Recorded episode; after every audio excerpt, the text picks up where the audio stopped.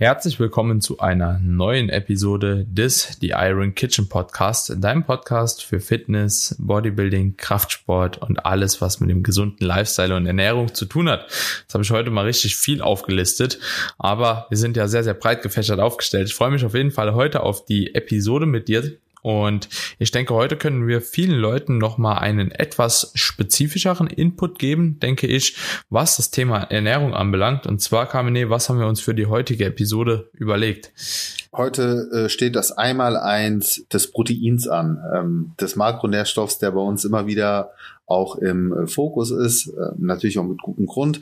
Und wir möchten heute nochmal eine, also alles rund um eine optimale Proteinaufnahme letzten Endes auch hier thematisieren von Menge hin zu Verteilung, ähm, was ist wichtig, welche, welche Priorität sollte man sich da setzen, wie kann man das Ganze aber auch optimieren, denn klar, es gibt, sag ich mal, gewisse Grundvoraussetzungen, die man erfüllen sollte. Und dann gibt es natürlich aber auch Leute, die sagen, okay, ich will es aber aufs nächste Level bringen, ich will wirklich auch so das Feintuning betreiben. Auch auf diese Ebene werden wir uns dann äh, nochmal begeben und da auch auf die auf, auf die Kleinigkeiten eingehen, die dann auch nochmal die paar Prozent rausholen können, die einigen hier wichtig sind. Ne? Zum Beispiel Thema optimale Versorgung vor dem Schlafengehen, etc. Also da gibt es sicherlich einige Punkte, die wir da nochmal behandeln können. Auch das Thema intermittierendes Fasten möchten wir hier nochmal aufgreifen, weil es natürlich eine sehr populäre Ernährungsform ist, die von vielen praktiziert wird. Oder ich sage jetzt auch nochmal äh, etwas speziellere Fastenformen, wie zum Beispiel was das OMAD, also One Meal a Day, gibt es mhm. ja auch teilweise, was,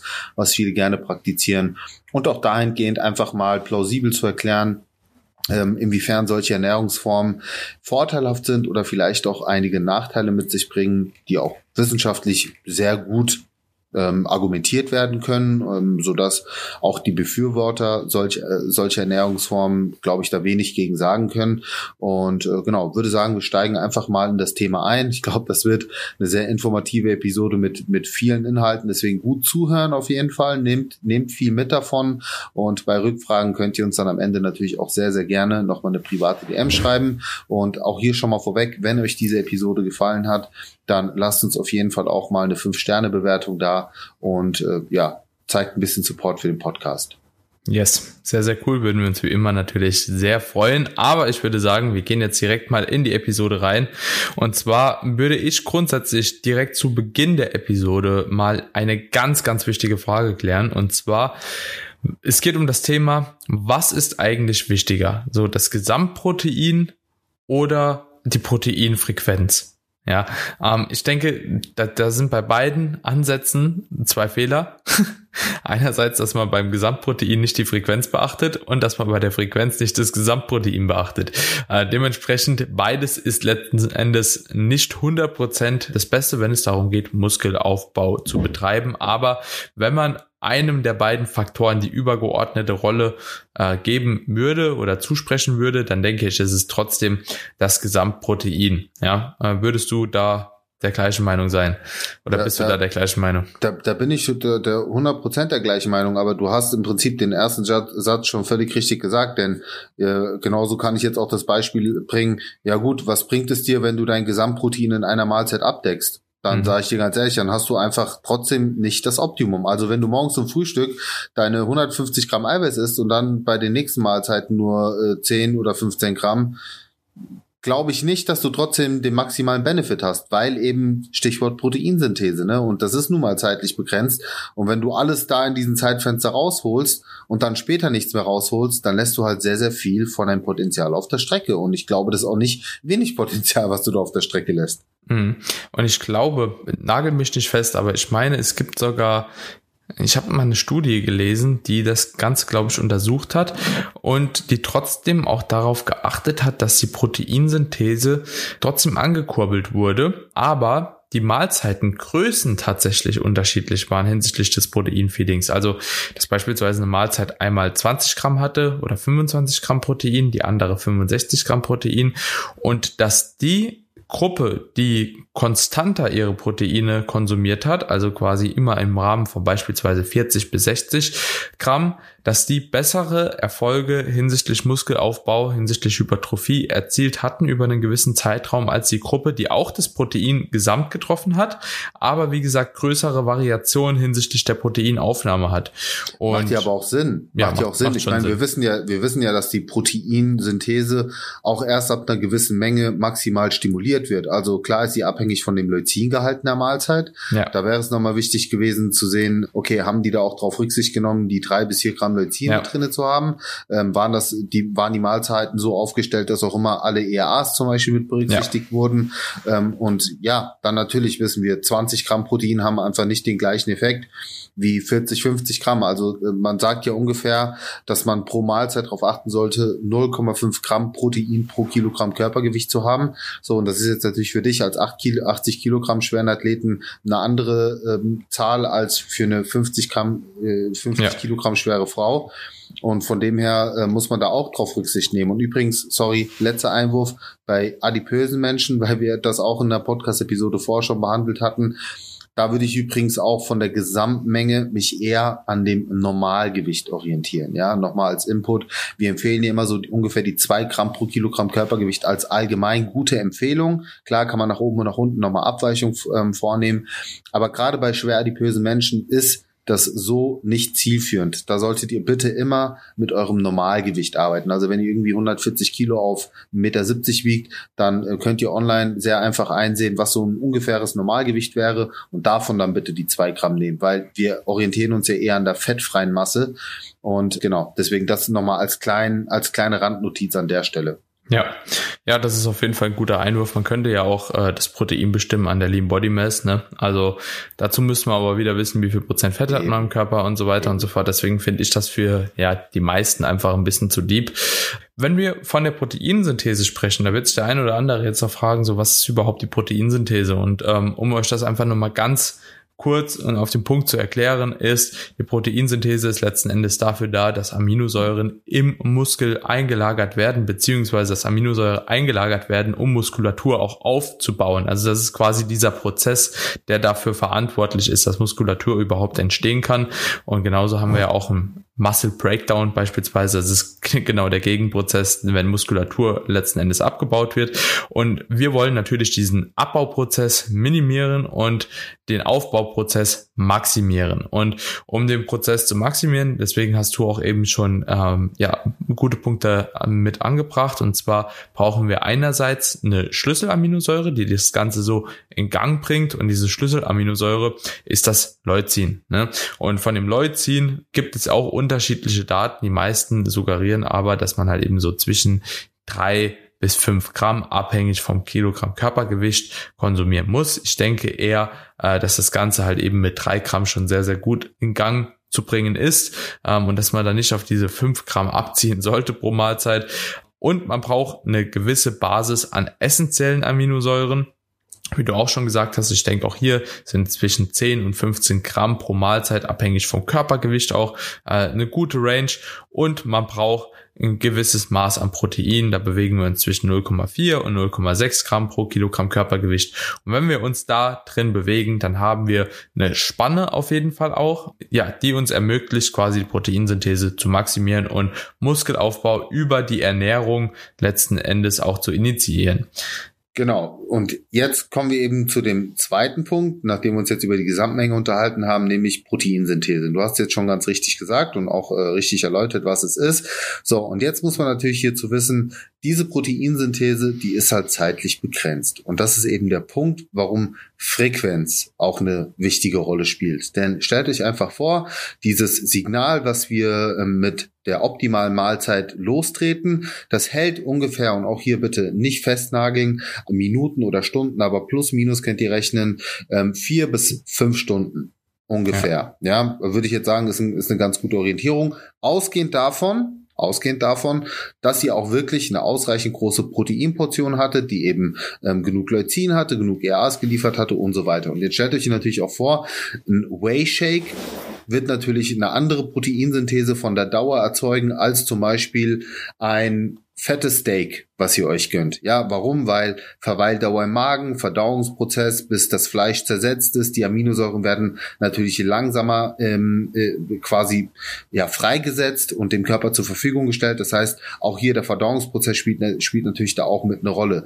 Aber einfach, dass, dass ihr das mal gehört habt, so ungefähr vier bis fünf Stunden. So, und wenn jetzt euch das vor Augen führt, okay, vier bis fünf Stunden oder sagen wir drei bis fünf Stunden, dann ergibt sich ja daraus allein schon eine Mahlzeitenfrequenz, die auch von der Wissenschaft so gestützt wird. Also zum Beispiel Brad Schoenfeld, der sagt das ja auch genau so. Oder Lyle McDonald, also alles Leute, die auch wirklich, äh, ja, sag ich mal, sich mit dieser Thematik beschäftigen. Oder Stu Phillips, der sich nur mit dem Thema Protein oder, oder größtenteils mit dem Thema Protein beschäftigt und einer der renommiertesten Wissenschaftler ist. Die empfehlen genau deswegen eben drei bis vier Proteinfeedings, die man möglichst gleichmäßig über den Tag verteilt. Ja, also ich sage jetzt mal einen Zeitabstand von drei bis vier Stunden. Ähm, es müssen keine fünf Stunden sein, aber drei bis vier Stunden, dass man da immer versucht, eine proteinreiche Mahlzeit zu integrieren. Und das passt ja auch ganz gut zu den Zeiten, wenn man jetzt mal den Schlaf rausrechnet, wie man eben seine Mahlzeiten über den Tag verteilen könnte. Optimalerweise. Mhm. Ja, sehr, sehr, gute Punkte. Und äh, ich bin da auch ein ganz großer Gegner von zu sagen, okay, du musst halt alle drei Stunden unbedingt was essen, weil gerade aus den genannten Gründen, ja, äh, ein Steak hat eine andere Verweildauer, beziehungsweise braucht einfach länger, um verdaut zu werden, wie beispielsweise ein Whey Shake. Und wenn man das Ganze jetzt wirklich so optimieren wollen würde, dann könnte man sagen, okay, jedes Mal, wenn ich einen Shake trinke, danach kann ich drei Stunden bis dreieinhalb Stunden später die nächste Proteinmahlzeit implementieren. Und ja, wenn ich mir halt eben eine, eine, eine Reisbowl gönne mit 1000 Kalorien, mit Steak, mit Gemüse etc., ja, ich weiß nicht, Alter, ob da vier Stunden schon reichen oder ob du da halt eben eher mit acht Stunden anpeilen kannst. Ne?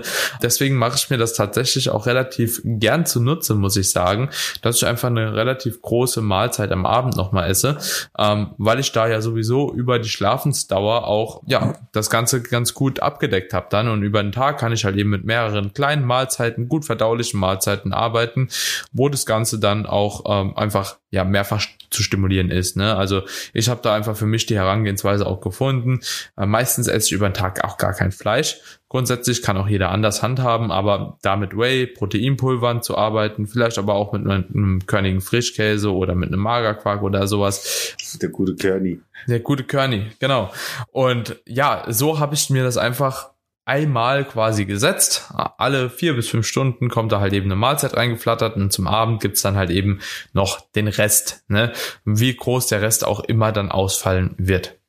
Ja. Ähm, genau, und äh, da auch nochmal eine kleine Ergänzung. Und zwar wann sind so die wichtigsten Zeitpunkte, wenn man das jetzt mal so über den Tag verteilt sieht? Also es macht natürlich total viel Sinn, direkt zum Frühstück nach der längeren Fastenphase schon mal mit der ersten proteinreichen Mahlzeit einzusteigen, offensichtlich, ne, weil ihr habt den Körper lange nicht versorgt. So, er ist jetzt natürlich in einem Modus, wo er auch gerne wieder ähm, stimuliert werden möchte, also zum Frühstück auf jeden Fall ein sehr wichtiger Zeitpunkt, aber im Umkehrschluss natürlich auch vor dem Schlafen gehen, weil uns steht natürlich auch eine längere Fastenphase bevor. Und auch da gibt es eine mittlerweile ganz gute Studienlage, die zeigt, dass 40 Gramm Protein, am besten in Form von einem langsam verdaulichen Protein, zum Beispiel Casein, und hier kommt zum Beispiel unser guter Quagermark wieder ins Spiel, der gute Kearney, also alles, was so auf Milchbasis ist oder ein Casein-Shake kann man sich gönnen. Oder natürlich auch eine feste Mahlzeit, zum Beispiel jetzt ein klassisches Beispiel wieder Fleischsteak, wie auch immer, Eier oder wie auch, alles, was dann länger verdaut wird, also ungefähr 40 Gramm Protein sollte die Mahlzeit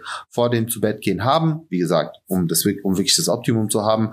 Und weitere Zeitfenster, die natürlich auch sehr sinnvoll sind, um das Training herum eine Proteinmahlzeit zu platzieren, ob vor dem Training oder danach.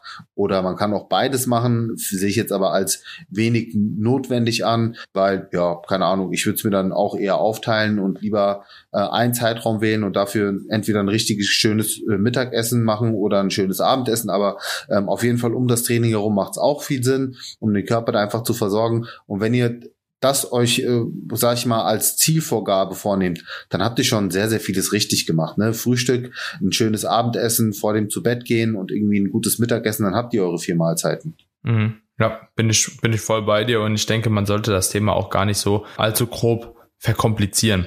Ein Punkt, den ich aber noch, oder vielleicht um das Ganze nochmal kurz hier abzuschließen, auch an der Stelle. Also, Protein Gesamtprotein ist wichtig, ja, ist das Wichtigste, ja, das bildet die Grundbasis, aber das bedeutet nicht nur, weil man sein Gesamtprotein hat, dass man das Beste rausholt. Nein, das bedeutet, ihr solltet eine relativ, ja, große Frequenz beziehungsweise hohe Frequenz von, ja, sage ich mal, vier bis fünf Mahlzeiten. Ich denke, das ist tatsächlich für die meisten am besten. Drei wird auch noch irgendwo da reinspielen, sechs auch noch, je nachdem, was für Proteinquellen man nimmt, wie viel Snacks man isst über den Tag. Aber ja, ich würde mich auch orientieren an vier bis fünf Proteinmahlzeiten, in denen man versucht, das Protein gleichzeitig erstmal äh, oder gleichmäßig aufzugliedern auf die einzelne Mahlzeite, dann nochmal darauf achten, dass halt eben zumindest ein Großteil dieser Mahlzeiten auch mit einer relativ guten Proteinquelle versehen sind, also dass man da auch einfach so ein bisschen drauf achtet, dass das beispielsweise in Whey-Protein ist, Eier sind Quark, ja, also Molkeprotein, äh, ein Fleischprodukt, ja, ähm, und dann kann man die anderen Mahlzeiten tatsächlich, dann ist es auch gar nicht so wichtig, da hatten wir auch in der veganen Episode mal drüber gesprochen, dass man halt eben nicht in jeder Mahlzeit 100% das komplette EAA-Profil abdeckt, sondern das kann sich auch über den Tag ergänzen, weil wir haben ja auch einen Aminosäurepool. Und der Körper, der sucht sich da auch schon so ein bisschen raus, was er letzten Endes braucht, um dann letzten Endes auch äh, den Muskel aufzubauen oder die Muskulatur. Allerdings, ja. Äh, einen Input möchte ich noch geben. Nicht, dass sich Leute jetzt hier erschrecken und, und vier bis fünf Mahlzeiten. Also ganz ehrlich, das könnte ich mir auch nicht in den normalen Berufsalltag einbauen. Und ich will ja. da so ein bisschen, ähm, ein bisschen Wind aus den Segeln nehmen. Also es würde auch völlig ausreichen, wenn ihr drei feste Mahlzeiten habt aus Frühstück, Mittag und Abendessen und euch zwischendurch einfach einen äh, Proteinshake oder sowas gönnt. Mach ich auch. Aus zwei Shake. So. Ja, aber ja. nur um das den Leuten, weil wir sprechen über Mahlzeiten, aber ja, wir sprechen eigentlich Protein über Protein Feedings. Ja, genau. das ist halt ganz wichtig da nochmal zu unterscheiden, weil der Zuhörer auf der anderen Seite könnte es vielleicht dann falsch verstehen oder sich da auch wieder zu sehr unter Druck gesetzt fühlen. Also mit drei Hauptmahlzeiten und ein bis zwei Protein-Snacks, nehmen wir es einfach mal, seid ihr gut abgedeckt. Und ähm, ihr könnt ja auch einen Shake trinken und einen Proteinpudding zwischendurch futtern als kleines Dessert. Oder wie gesagt, es wird auch völlig ausreichen, wenn ihr drei Hauptmahlzeiten und, und ein äh, und, und nochmal einen Shake oder wie gesagt, irgendeinen, irgendeinen Protein-Snack mit einbaut. Ein Körning Frischkäse mit ein bisschen Rohkost. Also sorry, das muss ich nochmal einwerfen, weil ich, ich will da auch einfach ein gewisses Grundverständnis ähm, schaffen bei den Leuten auf der anderen Seite, dass sie sich da auch nicht unnötig unter Druck gesetzt fühlen. Ja. Ähm, was ich aber auch nochmal abschließend hier mit reinbringen möchte, Daniel, weil wir haben jetzt sehr viel über die, die allgemeine Situation gesprochen, aber wir hatten ja auch anfangs gesagt, dass wir das Thema äh, Intermittent Fasting ähm, oder allgemein Fastenprotokolle hier mal ansprechen wollen. Ich glaube, da müssen wir jetzt auch nicht einen Riesenfass aufmachen, aber ich glaube, wenn die Leute jetzt schon so diese Grundinformationen gehört haben, ne, dass eben diese Synthese x Stunden anhält und sich dann einfach vor Augen führen, dass natürlich durch ein Fasten, klassisches Fasten, wie jetzt im IF 16.9, dass es bedeuten würde, 16 Stunden auch kein Protein zuzuführen, äh, dass es dann natürlich irgendwie nicht ganz optimal ist oder dass man zumindest ein gewisses Potenzial auf der Strecke lässt. Und das ist auch einer der Gründe, warum ich in also wenn man wirklich das Optimum rausholen möchte, ein modifiziertes Fasten empfehle. Und mit modifiziert meine ich, dass man dann eben zumindest in diesem Fastenfenster zusieht, eine kleine Proteinmahlzeit einzubauen oder ein Proteinfeeding zu haben. Und da ist für mich so der beste Kompromiss, zum Beispiel auch mit sowas wie einem Shake oder mit ERAs zu arbeiten, dass man eben trotzdem möglichst wenig Kalorien zuführt. Ja, du hast damit dein Fasten offiziell gebrochen, aber ja, die meisten Leute machen sowieso Intermittent Fasting auch nicht zu 100 Prozent, wie man Fasten tun sollte, denn streng genommen darfst du dann in dieser Zeit auch nur Wasser trinken und auch sowas wie Kaffee wäre im Prinzip nicht erlaubt, weil es eben auch Kalorien hat, auch wenn es wenige sind, weil es den Körper in seinem äh, in seinem Pro Prozessen, die im Fasten eigentlich ablaufen sollen, trotzdem stört und das ist Fakt. Also da darfst du eigentlich gar nichts essen in dieser Zeit, auch kein Kaugummi kauen, auch wenn es äh, nur Süßstoffe sind. So, nee, Fasten ist an sich Fasten, wenn du den vollen Benefit haben willst. Und dann mach wenigstens den Kompromiss und isst ein paar Proteine. Ja. Ja.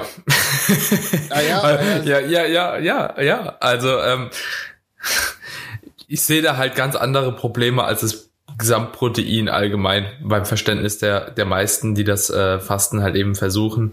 Weil Fasten ist meistens so ein Thema, wenn mich jemand per Instagram, ohne da jetzt auch Vor Vorurteile zu haben oder das verurteilen zu wollen, aber wenn mich jemand auf Instagram aus meiner Community bezüglich Fasten anspricht, ah, dann, dann werde ich immer schon so hellhörig und weiß schon, okay, ich muss erstmal abchecken, wie gut ist der mit dem Fasten überhaupt vertraut und okay, hat er überhaupt die anderen Grundprämissen verstanden, was es zu erfüllen geht und okay, wie viel will er in dem Sport auch eigentlich erreichen, so, ne? Weil ja, letzten Endes glaube ich nicht, dass die Benefits von einem Fastenschema tatsächlich einer gesunden Ernährung in irgendeiner Form überlegen sind ja, es kann sein, dass du dich besser fühlst, kann sein, dass du dich eventuell besser konzentrieren kannst. Ich habe genau die gegenteilige Erfahrung gemacht, wenn ich morgens faste und auch gar keine Kohlenhydrate für einen langen Zeitraum habe. Mein Gehirn hört auf zu funktionieren. Das fühlt sich in der Offseason an wie auf Diät. Äh, aber, der Körper, aber der Körper passt sich doch an. Das ja, so die, dieses ja, ja, ja, ja, ja, ja, und ähm, es ist so, du, ich bin mittlerweile so der Meinung, einfach anekdotisch, wie ich das halt eben erlebt habe, und ich habe Fasten auch relativ lang zelebriert, 16, 8, ja. Äh, eine ganze Wettkampfprep habe ich damit mal gemacht und vieles mehr. Bist noch da? Ich bin da, ja. Ah, also, du warst so, ver ey, du warst so versteinert gerade, so kam, kam mir jetzt auch gerade am Fasten. kam mir, du bist auch am Fasten so währenddessen, ne? Dich, dich kickt's gerade um. Ja, auf jeden Fall, dass die, äh, das ist einfach keine großen Benefits für mich gehabt hat. Ja, also so, es macht für mich keinen Unterschied, ob ich jetzt nach 13 Stunden noch mal was esse oder mich irgendwie zwinge, so die letzten drei, vier Stunden da halt eben durchzuziehen, nur um das Fastenfenster halt eben zu haben, mit übelstem Hunger dann die nächste Mahlzeit zu gehen, eigentlich die letzten drei Stunden vorher nur noch ans Essen denken zu können und dann den ganzen letzten Tag irgendwie nur versuchen, halt eben so viel wie möglich noch reinzuhauen auf einmal.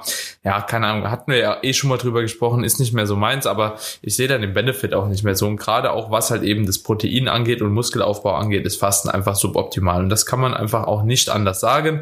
Was ich immer noch als Aspekt sehe für manche, die dann abends natürlich auch im Rahmen des Fastens mehr essen, ne, weil die wollen ja auch irgendwo zumindest im Aufbau auf ihre Kalorien kommen, äh, wenn es um Muskelaufbau geht, dass sie halt abends eine relativ große Portion essen und das natürlich auch eine längere Verweildauer im Magen-Darm-Trakt hat und dementsprechend sie auch länger von diesem Protein zehren können. Ne? Das wäre halt eben wieder eine super große Mahlzeit. Die Frage ist halt immer, wie lange das das letzten Endes ist und ob es nicht trotzdem sinnig ist, nachdem man halt eben acht, neun Stunden geschlafen hat, ja, und der Parasympathikus in dem Moment ja auch eigentlich am aktivsten ist, also gerade so in der Schlafzeit äh, Magen-Darm halt voll funktioniert, ne, dass man halt eben sagt, okay, man schiebt sich morgens halt trotzdem noch mal ein Way rein. Und mittlerweile gehe ich dann auch so weit, dass ich auch sagen würde, ah, ich glaube nicht mal EAAs sind unbedingt so die beste Lösung.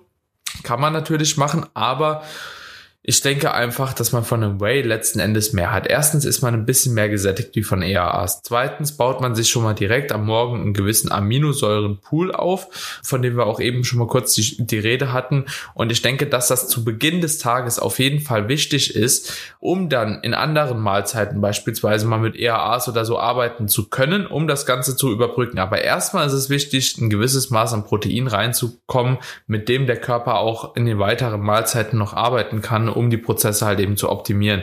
Ich, ähm, ich bin da voll ja. bei dir. Mir ging es ja eher darum, ich weiß schon, für ja. Leute, die halt wirklich so dieses Hardliner IF durchziehen wollen. Dann ist sagen, immer noch okay, besser. Das ist so ja. der, Minima, der minimalste Minimalkompromiss, den ich halt eingehen würde. Klar, dass das, was du jetzt vorgeschlagen hast, optimaler ist, da bin ich total ja, bei voll. dir.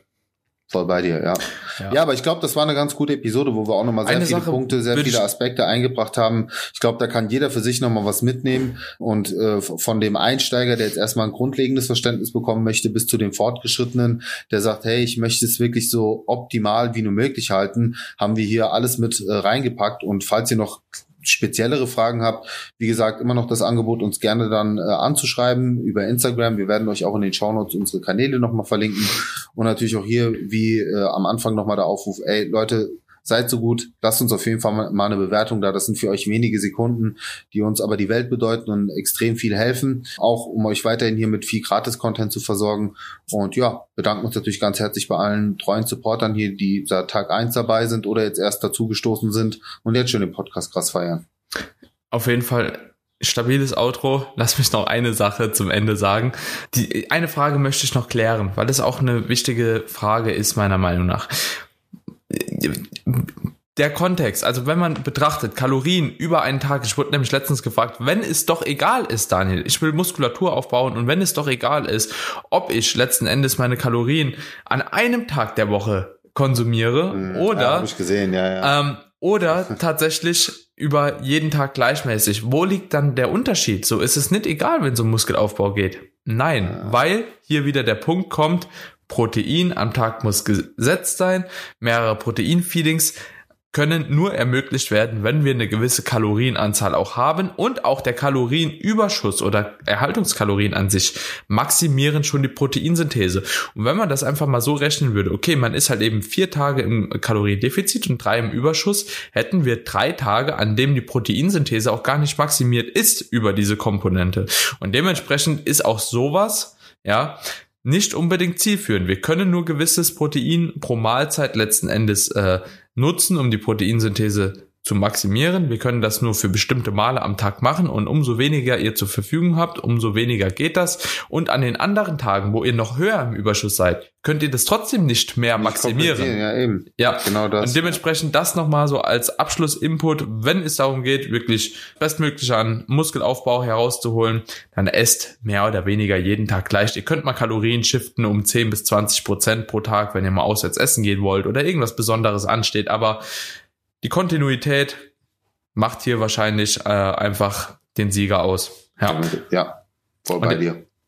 Okay, Punkt. Dementsprechend können wir die Episode äh, beenden. Wenn euch das Ganze gefallen hat, äh, lasst uns Feedback da und ich würde sagen, wir hören uns in der nächsten Episode wieder. Guten. Ciao, ciao.